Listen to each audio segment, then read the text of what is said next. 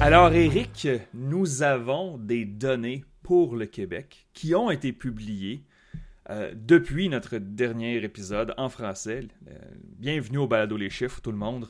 Euh, je m'appelle Philippe Giffournier, je suis bien sûr avec mon ami et analyste de sondage Éric Grenier. Nous allons discuter des sondages, des intentions de vote, des sondages sur la souveraineté et d'une panoplie d'autres sujets euh, qui ont été discutés au cours des deux dernières semaines. Euh, Éric, par où aimerais-tu commencer?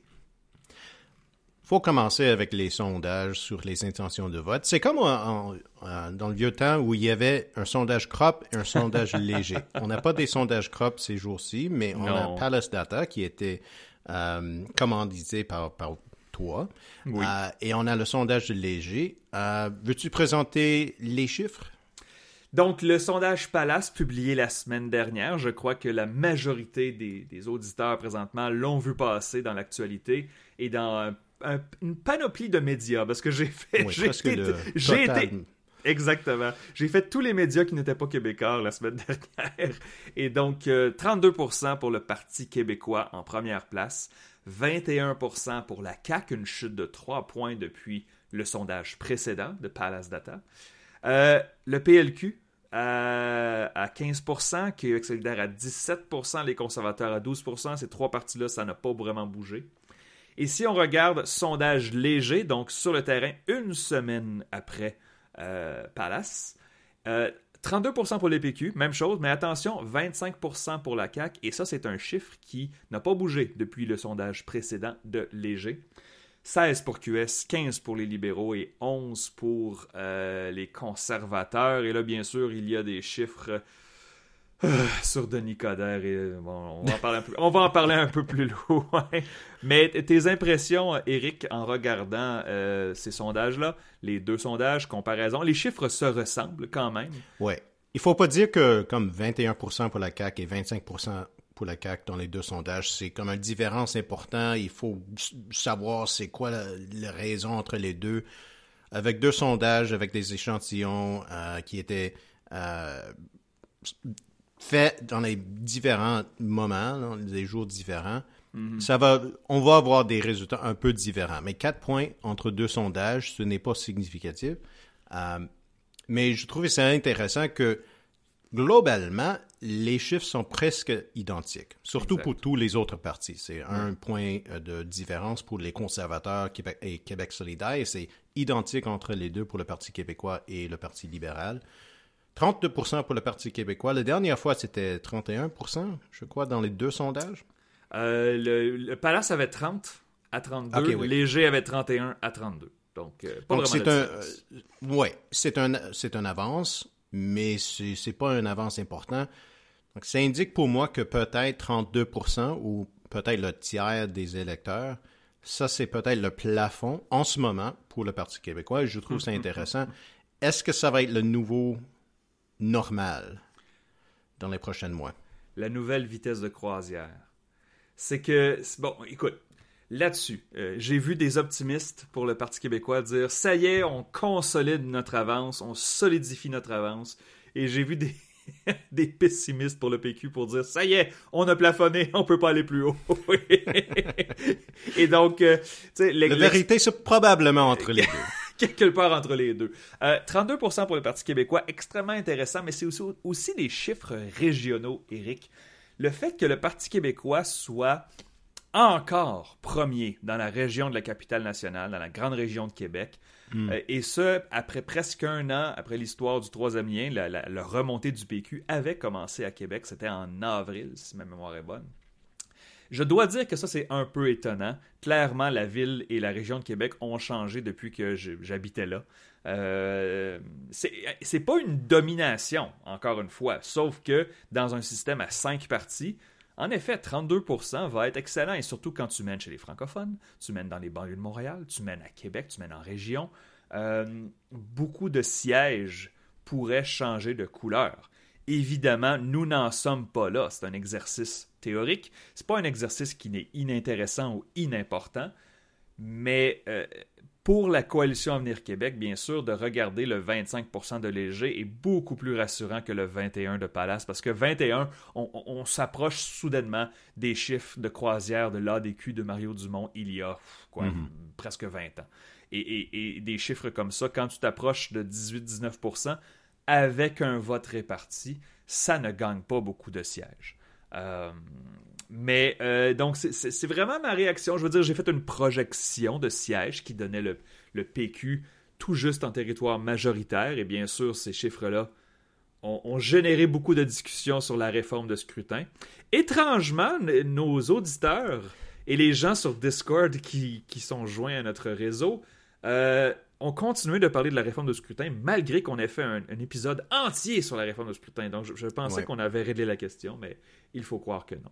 Euh, mais apparemment, il y a des, questions maintenant sur le mode de scrutin avec Québec solidaire et des questions. Est-ce que si la CAQ, maintenant que ça va ah. pas, pas bien, il veut changer le mode de scrutin, c'est probablement pas la motivation euh, correcte ou... ben, euh, mais ouais. Tout, tout, le monde est hypocrite dans le, dans le, débat sur la réforme de scrutin.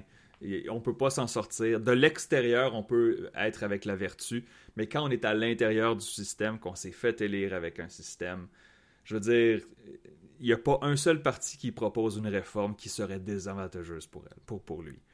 Et, donc, euh, c'est pas que je ne dis pas qu'il n'y a pas de vertu. Si le Parti québécois change son position, ben pas que le Parti québécois change son position, mais que ça respecte son position d'être pour le, euh, réforme de le scrutin. Euh, c'est au moins dans l'histoire, dans l'historique du, Parti québécois, le système électoral a fonctionné assez bien quand c'était une élection euh, où le parti était compétitif. Mais quand ça, pas, quand ça va pas bien pour le Parti québécois, leur taux d'appui est c'est dangereux pour le, nombre de sièges, mais avec les chiffres qu'on voit dans le, sondage léger, oui, c'est 32 qui n'est pas beaucoup pour un gouvernement majoritaire, mm-hmm. mais parmi les francophones, c'est 38% une avance de 10 points, et c'est pour ça que c'est possible. Euh, mais c'est intéressant parce que dans le passé, c'était le cas que le Parti québécois, si le parti était en égalité avec les libéraux, ils étaient capable de, former un gouvernement majoritaire. Absolument. Mais est-ce que c'est la même chose avec la CAQ, qui n'a pas la même base euh, d'électeurs, qui n'a pas les appuis des non-francophones? Euh, c'est un scénario qu'on n'a pas vu dans le passé. C'est une dynamique complètement différente parce que la CAQ et le PQ clairement s'échangent les électeurs présentement. Ce sont, comme on, on utilise l'expression, les vases communicants, n'est-ce pas? Clairement, le, soutien au PQ présentement est moussé par des anciens caquistes qui ont changé de camp. Euh, je veux dire, on ne peut pas avoir un scénario où il y a cinq partis, il y en a trois qui ont essentiellement pas bougé, et il y en a un qui est rendu en première place, euh, qui a doublé ses appuis essentiellement pendant que l'autre a descendu. Donc, c'est clairement un transfert d'électeurs ici, et le mode de scrutin actuel, oui, est favorable pour le Parti québécois. Est-ce qu'ils vont avoir envie de le changer? Peut-être qu'il pourrait se dire, ben, avec la vertu, oui, sauf que si tu veux organiser un référendum, tu as besoin d'un gouvernement majoritaire. Euh, euh, je veux dire, il y a des discussions là-dessus. Est-ce que minoritaire avec l'aide de QS pourrait fonctionner? J'ai énormément de difficultés, non seulement dans les chiffres, Eric, mais aussi dans l'attitude de voir Québec solidaire et le Parti québécois collaborer sur quoi que ce soit. Et, et peut-être que je vais, on va prouver que j'ai tort éventuellement, on va pouvoir infirmer cette hypothèse mais il y a tellement d'animosité entre les deux parties. je ne dis pas que c'est le cas pour les électeurs, mais pour certainement pour les élus et leurs staff, leurs employés, euh, le PQ et Québec solidaire, ça va être très difficile de coexister euh, et d'avoir une collaboration durable. Mais bon, on verra bien. Euh, on n'a pas vraiment le choix de parler un peu de Denis Coderre, bien sûr. C'était la une du Journal de Montréal, Eric. Là, je te vois sourire et moi aussi, je sais, je sais. Donc, dans le sondage léger, ils ont testé des noms pour la chefferie du PLQ. Et, euh, bon, les intentions de vote, on l'a dit tantôt, 32% pour euh, le Parti québécois, 25% pour la CAQ, 16% pour les libéraux. Et lorsque Léger fait des tests sur le prochain chef du, euh, du Parti québécois. Ils ont testé Denis Coderre, Marois Risky, Marc Tanguay, bien sûr, ce ne sera pas lui. ce ne sera pas Marois Risky non plus. Elle a clairement dit qu'elle ne se présenterait pas. Antoine Dion Charret, le fils de l'autre, Frédéric Beauchemin, et pour une raison que j'ignore, Balarama Holness. Je veux dire, OK. Pourquoi pas? Ben, pourquoi pas? On va essayer. Et donc, on demande à la question, selon vous, laquelle des personnalités suivantes ferait le meilleur chef du Parti libéral du Québec? Euh... donc, c'est 18% de Nicodère, sauf que lorsqu'on découpe les résultats par parti, qu'est-ce qu'on remarque? Denis Coderre est le choix préféré des électeurs caquistes. je peux vous dire que ce n'est pas parce qu'il y a des électeurs caquistes qui sauteraient aux libéraux. Ce n'est pas la raison. La raison, c'est que Denis Coderre euh, au PLQ serait, serait un cadeau avec un gros chou et une petite fleur à côté pour les espoirs de la CAQ. Euh, je veux dire, quelle est ta réaction en regardant les chiffres que nous avons vus ici euh, sur Coderre et aussi sur les autres candidats, Eric? Euh, ben deux choses. Il faut dire que parmi les électeurs libéraux, Denis Coderre était largement en avance. C'est un échantillon de seulement 107 personnes parce qu'il n'y a pas beaucoup d'appui pour les libéraux. Exact. Euh, et donc, on ne peut pas faire des, des, des conclusions très approfondies avec 107 répondants. Mais quand j'ai vu le, le, liste de noms, c'était pas n'étais pas très impressionné.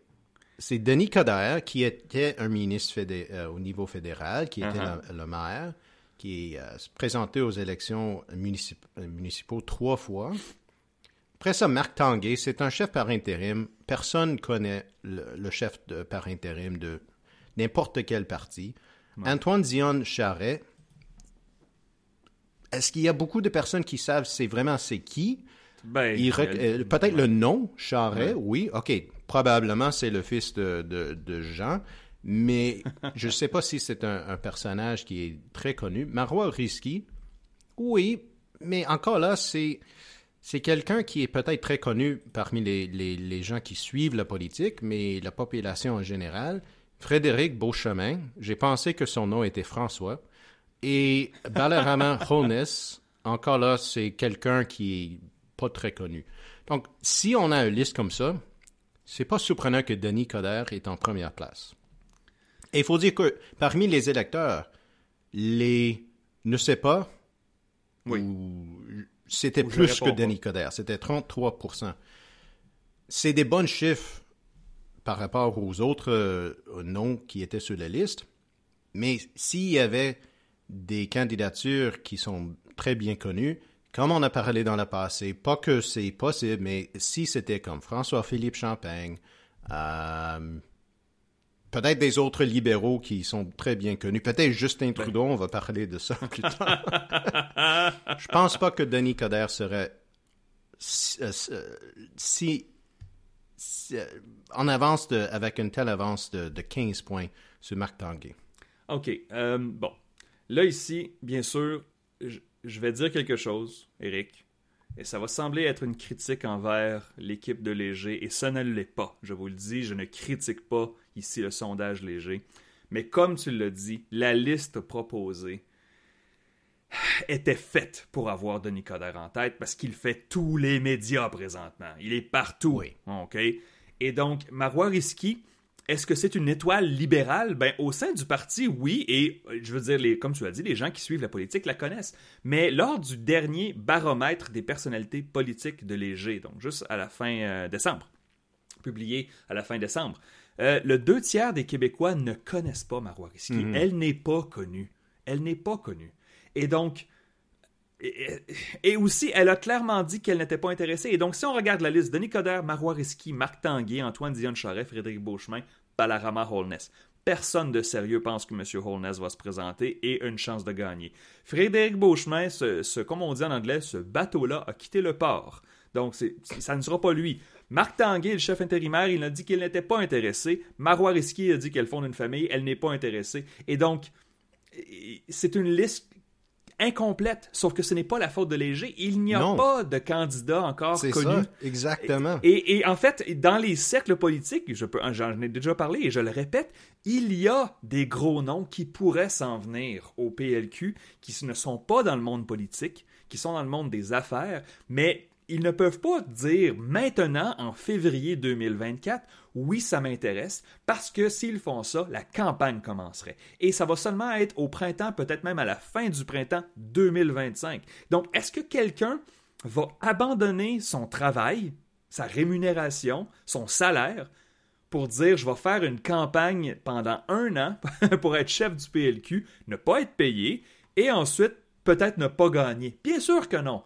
Donc, c'est entièrement de la... Ce qui arrive aux libéraux présentement, c'est entièrement de leur faute. Ils ont repoussé leur chefferie le plus loin possible parce qu'ils croyaient que la CAQ était invincible. Et là, la CAQ a trébuché et ils n'ont personne. Alors, c'est entièrement de leur faute. Et Denis Coderre remplit un vide présentement. Pourquoi est-ce que Denis Coderre fait le tour des médias et qu'il est le seul à s'être pointé le nez? Parce qu'il est indépendant de fortune. Il a sa pension du fédéral, il a sa pension de la mairie. Il n'a pas besoin de gagner sa vie. Ce qui est important, je veux dire, admettons que quelqu'un comme je vais faire l'exemple de moi, je ne pourrais pas quitter mon emploi pour me présenter à la chefferie du PLQ présentement parce que j'ai une hypothèque à payer, j'ai des factures à payer. C'est aussi simple que ça. Et en regardant et on a besoin plus d'abonnés à ce podcast, ce balado maintenant. Oui, et pas moins, exactement. Pour lancer la, course à la chefferie de Philippe, on a ah besoin de, votre aide, ah, s'il vous plaît. Et là, bien sûr, je comprends des intentions de vote euh, hypothétiques avec des chefs potentiels. J'adore ces chiffres-là. Les gens avaient fait la même chose pour la course euh, aux conservateurs. c'est super intéressant. Sauf que là, je regarde l'article du Journal de Montréal, le titre, bien sûr, il y avait une photo de Denis Coderre, et le titre, c'était euh, Denis Coderre relancerait le PLQ. Je fais Oh mon Dieu, c'est quoi Je clique sur les chiffres et je vois que Denis Coderre porterait le, il relancerait le PLQ jusqu'en troisième place. 10 points derrière le Parti québécois. Je suis comme, ah, OK. Oh, OK. Euh, oui, dans le passé, quand on a vu des sondages comme ça euh, dans l'histoire, c'est souvent qu'il y a un nom qui est un nom très, très comme, bien connu et on voit un sondage, c'est comme c'est 50% pour le parti. On je pense qu'on a vu ça avec euh, Pierre-Carl Pelledo. ça fait comme 10 ans. On a vu ça avec François Legault au début où il a parlé de la formation de la coalition Avenir Québec. Ça n'a pas fonctionné dans les premières années comme ça, mais les premiers sondages, je me souviens, il était comme à 40, 50 quelque chose comme ça, comme un parti formé par François Legault. 21% c'est... OK. Non, non, c'est n'importe quoi. C'est n'importe quoi. Et, et, et j'ai hâte, et je comprends que ça vend de la copie. Encore une fois, ce n'est pas une critique envers Léger ici. Sauf que il, va falloir, arrêter éventuellement de, juste de prendre une seconde pour écouter Denis Coderre quand il donne des entrevues aux médias. Euh, il est à moitié cohérent, il parle en slogan. Il y a personne, il, a, perdu la mairie de Montréal deux fois, dont une fois contre une illustre inconnue. Je ne, c'est pas que je suis contre Denis Coderre autant, c'est que comme analyste, je ne peux pas croire que c'est sérieux. C'est ça l'affaire. Je ne peux pas croire Je ne peux pas croire que des membres libéraux diraient la solution pour reprendre le pouvoir, pour remonter le parti, pour le rebâtir, gagner dans les régions, c'est Denis Coderre. Et surtout, surtout Denis Coderre en 2024 ou 2025 l'année prochaine. Je, ne peux pas croire ça. Les chiffres de Léger nous indiquent que Denis Coderre aurait un petit boost pour les libéraux. Mais c'est de la dopamine. C'est boosté par le fait qu'il est le seul candidat connu du grand public. Alors, attendons. nous allons voir au cours de l'année qu'est-ce qui va se passer. Euh, nous avons un, pari là-dessus, n'est-ce pas? Nous avons dans notre épisode Over-Under, plus ou moins, nous avons parlé de la quantité de, de, ah potentiels candidats. pour les libéraux, pour, le, pour le PLQ, officiellement d'ici Noël. de l'année. Je crois que tu avais mis la ligne de mise à 3,5 et, et, même si c'est en décembre, c'est quand même 5 ou 6 mois de la hmm. course à la chefferie. Alors, ah, mon Dieu. Mais je regarde encore une fois le NPD en Alberta. Madame Notley a démissionné à la mi-janvier. Ils ont annoncé nouveau chef sera élu le 22 juin. Boum! Un parti sérieux, c'est ça que ça fait. Et donc. Euh, et, les élections en Alberta étaient en 2023, pas en 2022. Donc, les prochaines élections en Alberta, en Alberta être 2027. Exact. Ils vont voir un, un, chef en place trois ans avant les prochaines élections. Donc, c'est possible de le faire.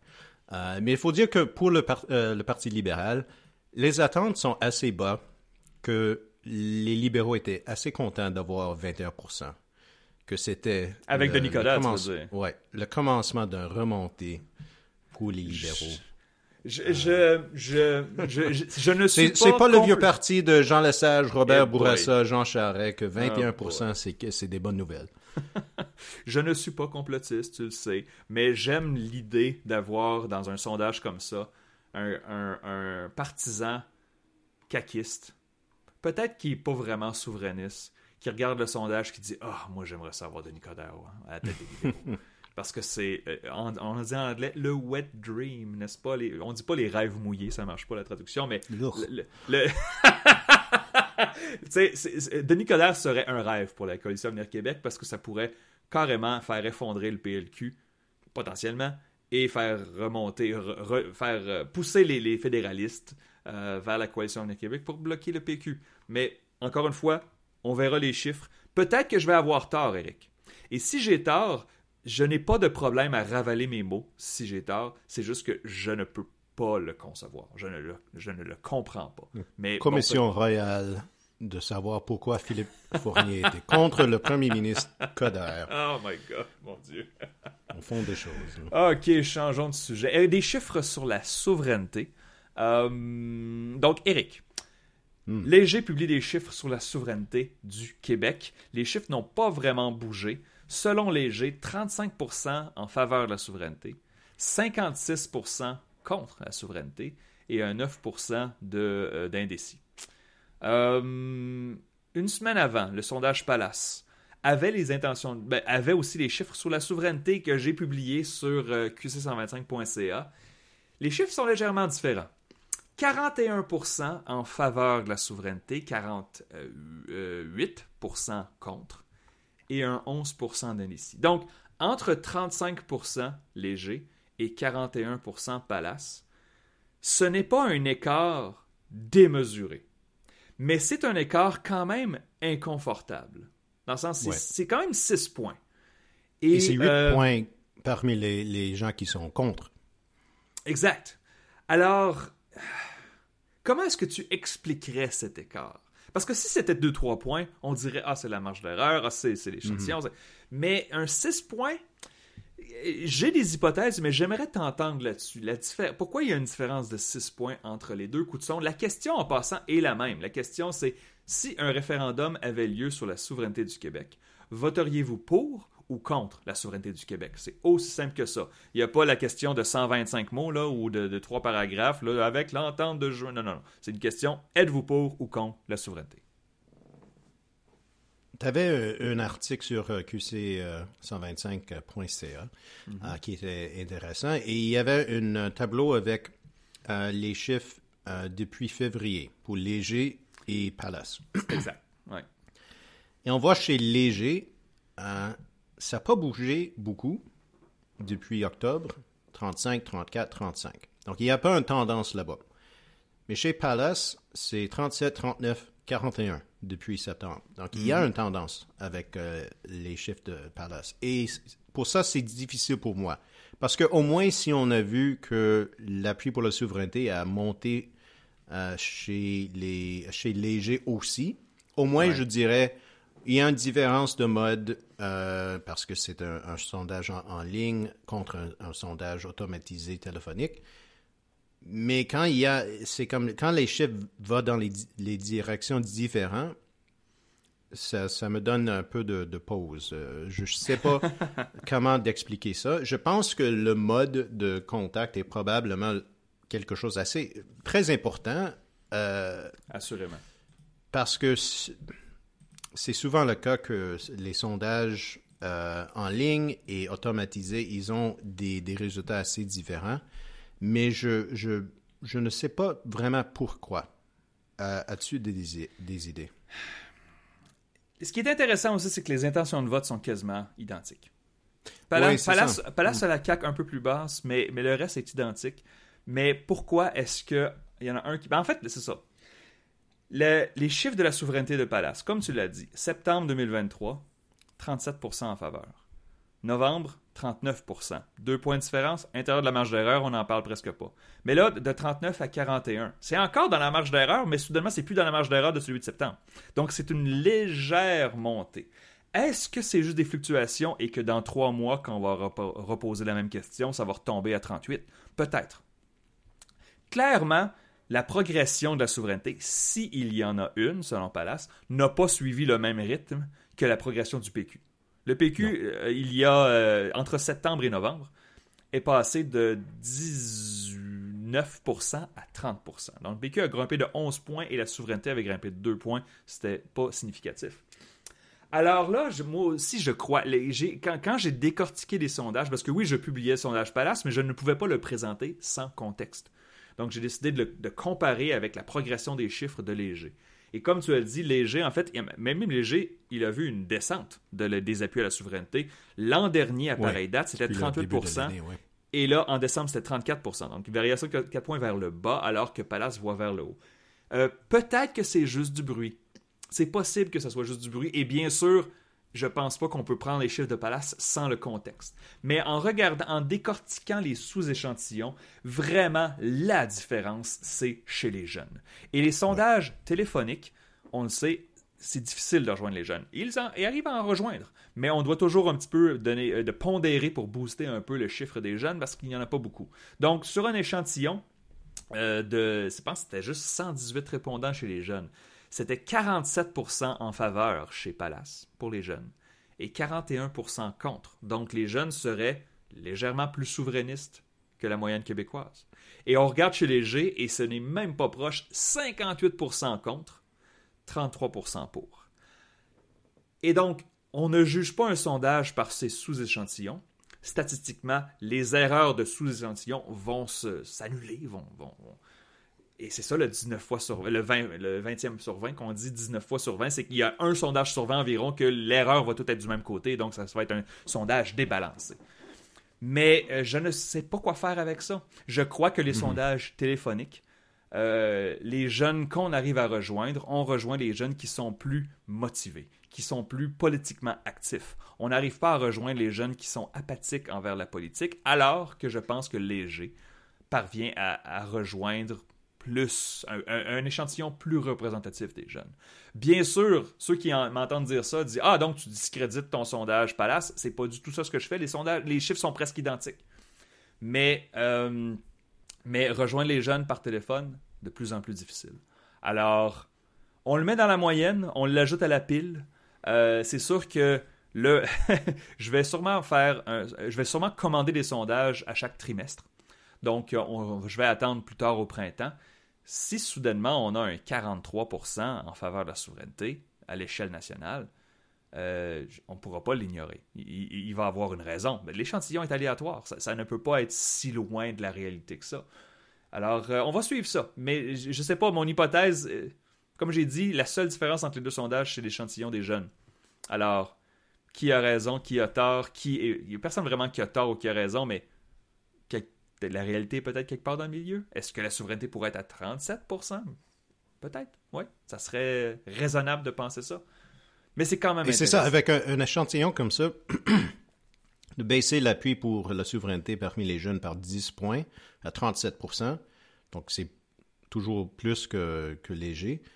Ça, ça va baisser l'appui au niveau national probablement de 3, 3, 4 points. Exact. Et donc, on est à 37 38 et les différences entre Léger et Palace ne sont pas euh, très importantes. Donc, probablement, c'est le cas que ce sondage a, le marge d'erreur, on peut, au moins, on peut dire, a, eu son effet sur les jeunes. Parce que si c'est vrai que les jeunes sont maintenant euh, plus souverainistes que fédéralistes, ça c'est nouveau. Oui. Et ben, quand c'est nouveau, on, pose des questions. Parce que historiquement, on a vu depuis euh, le, dernier référendum que les jeunes euh, sont de plus en plus moins souverainistes. Euh, mais donc, si c'est quelque chose qui bouge en faveur de la souveraineté parmi les jeunes, qui n'est pas impossible parce que Paul Saint-Pierre Plamondon a des, des, appuis parmi les jeunes. Mhm. Euh, il est plus jeune que François Legault. Oh boy. Euh, Pas juste en chiffres, donc c'est en- en possible apparence, que ouais donc c'est possible qu'il y ait un effet chez les jeunes mais euh, c'est à suivre Donc, Eric, je pense qu'on devrait passer aux, aux questions de nos, euh, de nos auditeurs. Nous avons quelques-unes des bonnes. Donc, bonjour, hi sur Discord. nous pose la question Que pensez-vous du niveau de soutien des jeunes chez le PLQ Et ils sont très bas. Comment est-ce que ce chiffre se compare historiquement? Les jeunes, les jeunes sont-ils nécessaires à la relance du PLQ Euh, ben, rappelons d'abord quels sont ces chiffres-là. Si on regarde les chiffres de Léger, il n'y avait pas une énorme différence entre Léger et Palace, mais regardons le sondage Léger. Si on regarde l'échantillon de 18 à 34 ans, le Parti libéral est dernier à 9% chez les jeunes. 9% chez les jeunes. Et, donc, euh, oui, historiquement, c'est très bas. Je me souviens de chiffres, bien sûr, à l'époque de Philippe Couillard. Euh, les libéraux ne dominaient jamais chez les jeunes, mais ils n'avaient pas 9%. Ils étaient dans la 20-25 et rivalisaient contre le Parti québécois au minimum. Ici, c'est 27% pour le PQ. QS est premier euh, chez les jeunes avec 36. En fait, d'ailleurs, ça c'est intéressant parce que là, QS a une avance de 9 points chez les jeunes. Le dernier sondage léger, le précédent en décembre, l'avance était de 17 points. Donc, il y a eu une progression des appuis euh, du Parti québécois chez les jeunes. Euh, L'échantillon de léger est de 271, donc c'est encore petit, mais c'est bon, c'est plus important que celui de Palace. Mais les libéraux à 9% chez les jeunes, euh, quelles sont tes impressions de ça, Eric? Bon, ce n'est pas une bonne chose pour l'avenir du parti. Euh, quand c'est le temps de voter, euh, on sait que les jeunes ne votent pas dans les grands nombres. Euh, donc, c'est mieux que le- les libéraux sont à 19% parmi les 55 et plus. Est-ce qu'ils ont besoin des jeunes pour relancer le parti? Oui. Mais ça, c'est Est-ce vrai pour ont les besoin partis. des jeunes? Ouais, Ouais. Est-ce qu'ils ont besoin des jeunes pour les prochaines élections? Je ne sais pas si c'est le plus important. Ils ont besoin de, de- des appuis parmi les francophones, euh, premièrement. Euh, mais c'est toujours mieux d'avoir un peu d'énergie parce que les jeunes, ils donnent d'enthousiasme. Ils sont des, des, militants qui ils vont euh, aller faire la porte-à-porte. Et c'est le c'est l'avenir, c'est les, les, les candidats dans, dans les, les élections dans, dans euh, un décennie, dans deux décennies. Donc, c'est très important d'avoir des jeunes. Euh, mais je pense pas que c'est le problème pour le Parti libéral du Québec en ce moment. Je vais répondre bonjour, hi. D'ailleurs, excellent nom. Tu m'as fait rire. Euh, Et, et, et je pense pas Oui, qu'il. Qu'il- aime que c'est c'est le cas Bonjour Hi. Je, je pense que c'est un souverainiste. euh, Oui, oui, il y a, y y une petite, Discord. il y a une petite dose d'ironie et c'est pour Ouais. ça aussi d'ailleurs que j'aime ça. J'aime les gens qui se prennent pas trop au sérieux. Mais euh, est-ce que les jeunes sont nécessaires à une relance pour le PLQ? Bon, la, la face, c'est que la question, c'est est-ce que c'est le cas pour plus de, de partis? Je veux dire, la réponse, c'est pas vraiment. Ça serait bien, euh, ça serait bien qu'il y ait des jeunes qui s'intéressent au PLQ, mais la relance ne passe pas nécessairement par là. Les jeunes électeurs, euh, s'ils si ils décidaient du futur des partis, le NPD au fédéral serait majoritaire maintenant. Ça fait des décennies qu'on voit le NPD est souvent premier chez les jeunes. Là, bien sûr, là, c'est plus les conservateurs, mais historiquement, c'était très fort chez les jeunes et on se disait, ben, ils vont vieillir et ils vont, vont lancer le NPD. Et finalement, non, parce que les jeunes, ben, ils changent d'idée en vieillissant. Alors, euh, je pense que oui, ça serait important qu'il y en ait au moins un peu, une fraction plus intéressante que 9%, mais la relance du Parti libéral va passer par une masse d'électeurs qui ne veulent pas que le PQ rentre au pouvoir et propose un référendum. Je veux dire, c'est aussi plate que ça. C'est ça la relance du PLQ. Et ensuite, ils peuvent euh, ajouter des, bons, crédits et des bons dossiers économiques, dire nous sommes le parti de l'économie. Ça, va passer par là. Je ne pense pas que ce soit des propositions qui soient nécessairement sexy pour les jeunes électeurs québécois. Et il faut dire ok- aussi que je pense pas que euh, la souveraineté est est un épouvantail pour les jeunes comme c'est pour les plus âgés.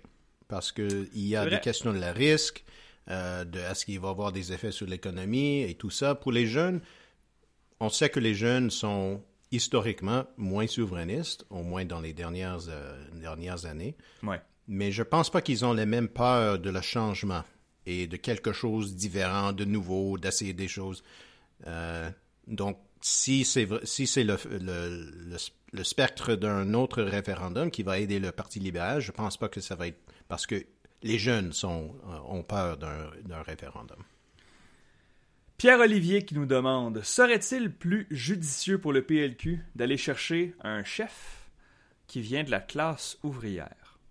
C'est une excellente question et ça m'a fait réfléchir. J'ai levé les yeux vers le ciel en disant Hmm, quel était le dernier chef libéral qui était Blue Worker, qui était de la hmm. classe ouvrière? Et là, je, je veux dire, arrêtez-moi si je me trompe, mais il faut vraiment reculer loin c'est certainement pas Philippe Couillard qui était neurochirurgien.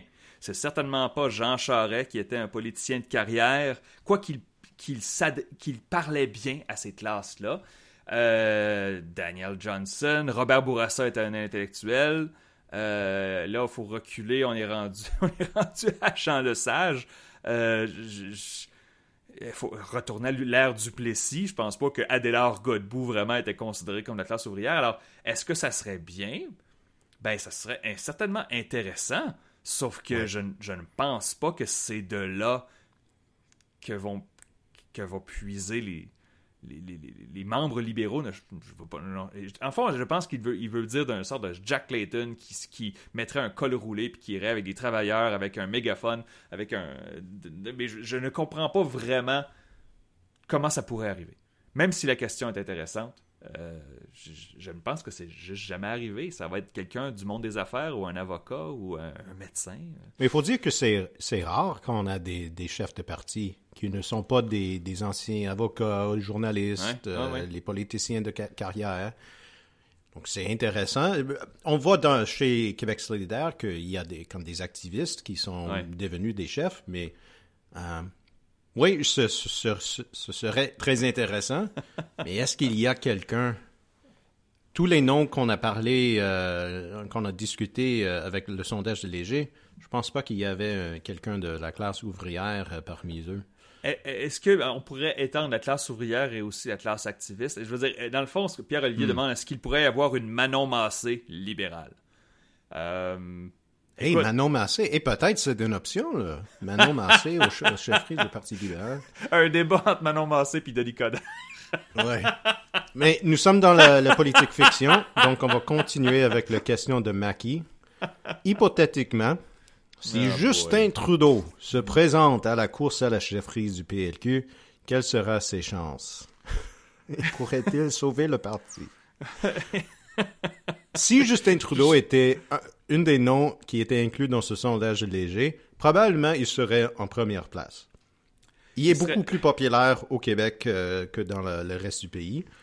Et donc, la, réponse est probablement oui, mais les chances sont moins que 0%. Denis Coderre a plus de chances que Justin Trudeau. Et pas à cause que Denis Coderre est un meilleur... Beaucoup, beaucoup plus de chances. Pas à cause que Denis Coderre est un meilleur candidat. C'est juste que comment est-ce que Justin Trudeau, qui est premier ministre du Canada depuis une décennie, pourrait se dire « Ah, c'est quoi, je vais retourner à Québec, je vais retourner au Québec et je vais, je vais essayer de relancer un parti moribond.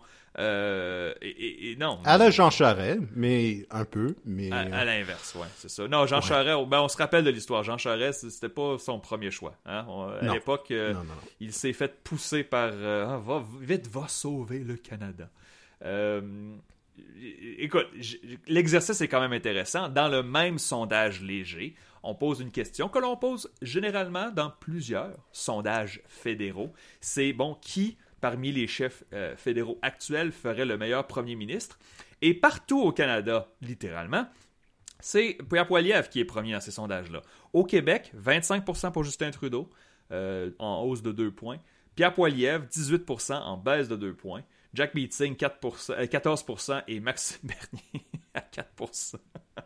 Euh, alors oui, Justin Trudeau est plus populaire que Pierre Poilievre au Québec, mais c'est quand même mettre la barre très très très basse. Au Québec, Pierre Poilievre n'est pas populaire. Alors, est-ce que vous êtes plus populaire que quelqu'un qui est vraiment pas populaire? Hein? Bravo, c'est un prix de consolation. Alors, euh, c'est difficile de répondre à la question de Maki, mais on s'amuse. Je pense que il pourrait aider le PLQ, mais mon Dieu aussi, on peut imaginer la CAQ et le PQ pourraient saliver à cette idée-là, parce que là, ils auraient un vilain. Ils auraient, ils auraient vraiment une cible pour leurs attaques. Ok, je pense qu'on va passer au quiz. Alors, Eric a un quiz pour moi. Euh, j'avoue que je suis un peu nerveux. J'ai demandé des indices à Eric juste pour que je puisse me, pas étudier, mais me préparer. Et il a refusé. Alors, euh, c'est pas comme ça qu'on fonctionne. Je suis. Je pense que ça va être un, quiz assez facile pour toi et pour euh, plusieurs de nos auditeurs. Euh, parce que tu as déjà fait quelque, quelque chose euh, pendant qu'on a discuté qui était de la même manière que le quiz. Donc, OK. Je veux que tu me donnes les chefs de parti au Québec dans l'histoire. Façon chronologique, on va commencer avec les chefs qui sont en place maintenant et on va aller assez loin que possible, euh, sans faire erreur. Si tu fais une erreur, c'est fini on finit avec ce parti-là. Donc, c'est possible d'avoir beaucoup de points, parce que si tu veux, si es capable de nommer tous les chefs en ordre chronologique, c'est beaucoup de points. Donc, il n'y a pas un pass euh, où, euh, c'est juste de savoir combien de points, combien de chefs c'est possible de, possible de nommer. Est-ce qu'on compte les chefs intérimaires ou juste les chefs officiels? OK, parce que ça aide. Euh, si, tu nommes un chef intérimaire qui était là, ça va pas être une erreur. Mais je, pour les points, c'est seulement des chefs oh permanents. OK. Euh, je vais y aller par. Est-ce que est-ce que c'est toi qui décides comment on s'y prend? Oui, c'est moi qui décide. Ah non! OK. On va commencer avec les partis qui sont les plus nouveaux. Et après ça, on va passer aux partis qui sont les plus vieux. OK? L'humiliation. Donc, on va commencer avec le Parti conservateur du Québec. Et c'est le, parti moderne. On n'inclut pas le, parti avec euh, Louis-Olivier Taillon puis tous les autres euh, dans le passé. Boucherville puis, puis tout ça. Donc, le ah. Parti conservateur du Québec, je, tu peux commencer avec le chef qui était en place. Ben, OK, allons-y avec Éric Duhem. Oui, c'est vrai, depuis 2021. Et avant Éric Duhem, c'était Adrien Pouliot. Oui, c'est correct. Et je pense que c'est tout. Je ne sais pas. Est-ce qu'il y avait quelqu'un avant? Il y avait deux. Il y en avait deux avant Adrien, Pouliot. Adrien Pouliot. Ah. Laisse-moi penser. Là. Je veux te donner un indice. Oh boy, ok. Euh, c'était un ancien député conservateur fédéraux.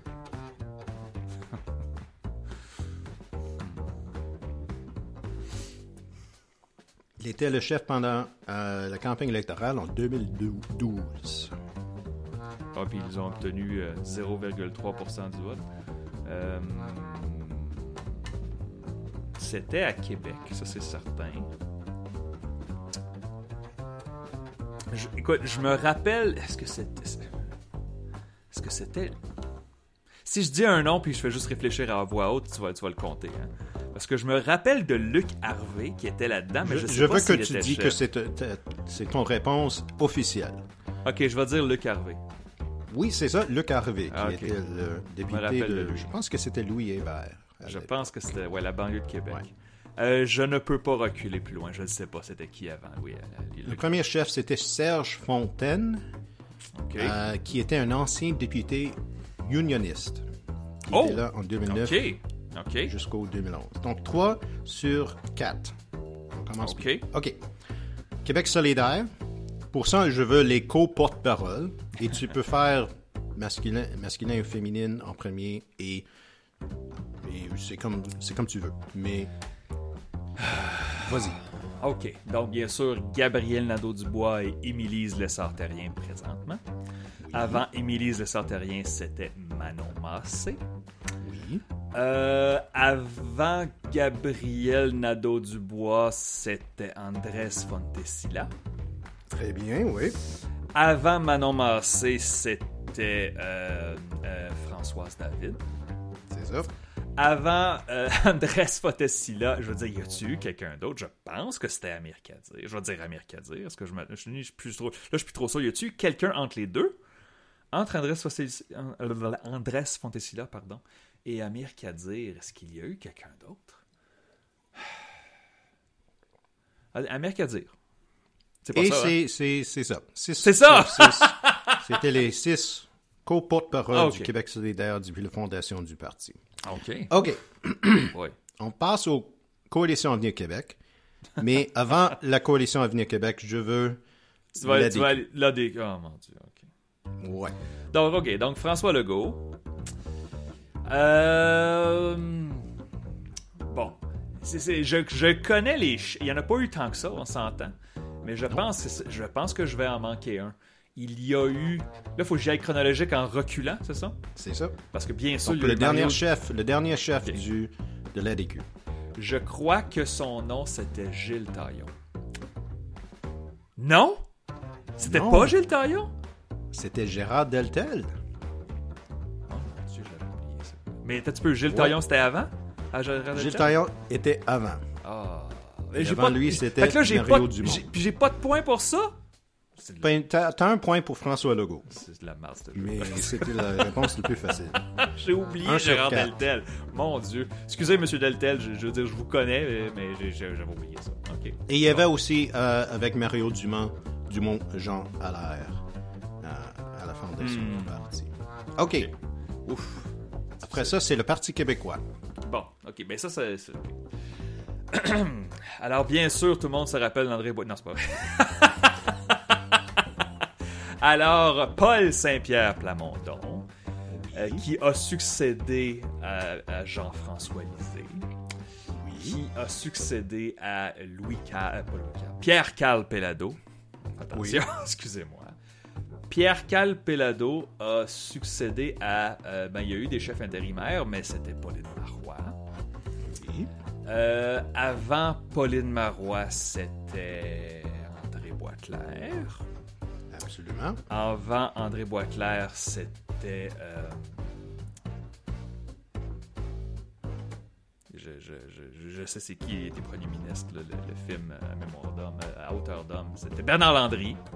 Absolument, oui. Avant Bernard Landry, bien sûr, c'était Lucien Bouchard. Oui. Avant Lucien Bouchard, c'était Jacques Parizeau. 8. Avant Jacques Parizeau, c'était. C'était Pierre-Marc Johnson. 9. Avant Pierre-Marc Johnson, c'était. Y a-tu quelqu'un entre les deux? Je pense pas. C'était René Lévesque. Et c'est ça, 10 sur Et 10. c'est tout. Ouf, ok. C'est Ah, parfait.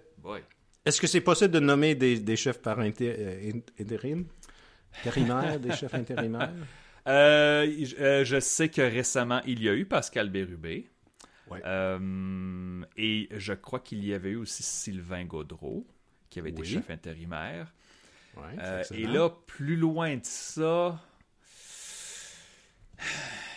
est-ce que Bernard Drainville a été chef intérimaire? Non, je pense pas.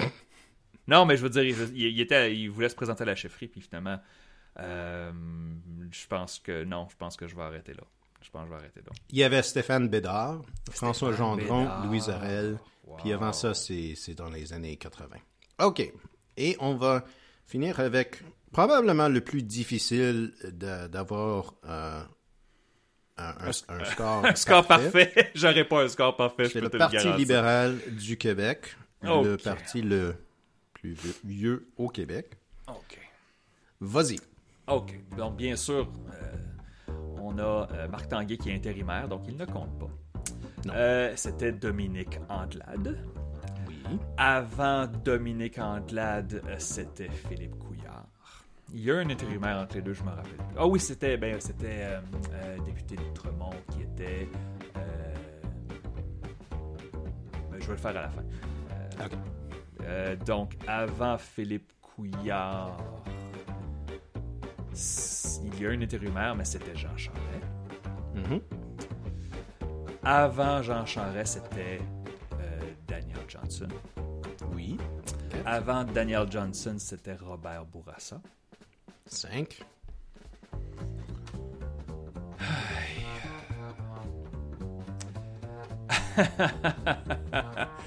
Euh, avant Robert Bourassa, c'était. euh, je, je le sais, j'ai j'ai son visage, euh, un vieux monsieur tout ridé. J'oublie son, j'oublie son nom. C'était quoi son nom? Je vais y penser. Mais avant lui, c'était aussi Robert Bourassa. Mais attends un petit peu. Euh, euh, là, les gens crient après leur balado. Voyons donc, c'est, il me semble que c'est, c'est, c'est clair. Euh, je, je, je, Les élections en 1981. oui, exactement. Comment il s'appelait? Ah, je, tu vas, je sais, je vais, je vais, tu vas me le dire, puis je vais crier après mon. C'était quoi son nom? Me rappelle de lui. Un nom anglophone.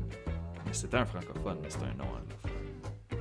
Un ancien euh, éditeur ou rédacteur de Le Devoir. Ah ouais? Ok. Mhm. tu, tu me l'apprends. Je ne je, je, je savais pas. Ok. Euh, C'était. Tu sais, je, je, je sais de qui tu parles. Dans le sens que Oui. c'était. Euh, il était quand même assez âgé quand c'est arrivé. Euh, et et, et, et, euh, il est resté dans les libéraux pendant un certain longtemps. C'est un nom anglais. C'était. je vais falloir. Ah, Cla- Claude Ryan! Claude Ryan! Oui, Oh, Claude Dieu. Ryan. C'est ça, j'ai son visage. Oh mon dieu. Ok. Une chance qu'il n'y avait pas de limite de temps là-dedans. Ok, avant Claude Ryan, c'était. Euh, y a-tu un intérimaire? Je sais pas, mais c'était Robert Bourassa encore. Oui. Avant Robert Bourassa, je veux dire, Jean Lesage a, été- a perdu l'élection en 66. Oui. Est-ce qu'il y a eu quelqu'un entre Robert Bourassa a gagné l'élection en 70, fait que ça devait être direct, ça devait être Jean Lesage. Y a-tu un chef entre Jean? Lesage. C'est Jean Oui. Lesage, ok.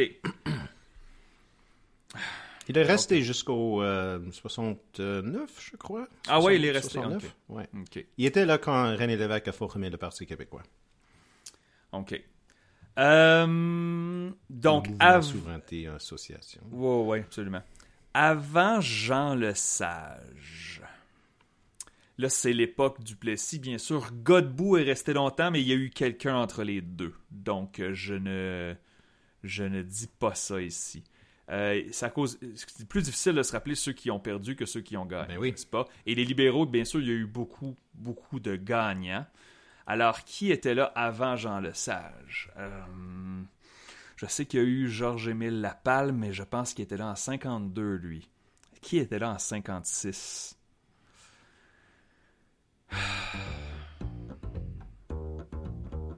Évidemment, les silences comme ça dans le balado, c'est le- c'est le- c'est- c'est- c'est captivant. Ça donne de sûr que- tension.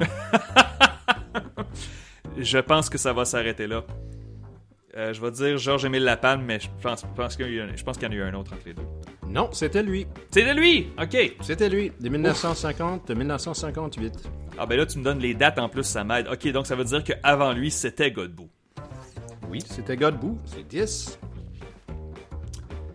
Godbout a été premier ministre de 39 à 44. Il a perdu et il est resté malgré la défaite. Donc, avant Godbout, euh, je veux dire, est-ce que, Godbout est arrivé tout de suite après Tachereau? Je, je pense que... je oui, je vais dire euh, Tachereau. C'est Tachereau, C'est Tachereau. Louis-Alexandre Tachereau. Ah, OK. Oh boy. Et on est maintenant. C'est un, un, un- un 100 ans là, dans, dans le passé. C'est très bien. Euh, et Tachereau est resté très longtemps. Et euh, avant, écoute, je. Parce que la face, c'est que c'était la dynastie libérale, ça. Et donc, c'est pas que je me rappelle des chefs libéraux autant que je me rappelle des premiers ministres. Avant Tachereau, c'était Lomer Gouin. Oui. 11. Et. Il te reste 4. Ah oui, pour vrai? Il y en reste- Mon Dieu. OK. Euh, avant Lomer Gouin. Le pire, c'est que tu m'avais fait un quiz en anglais là-dessus. Et Oui, euh, c'était euh, euh, ah, Na- Napoléon. De- Napoléon, c'est son prénom.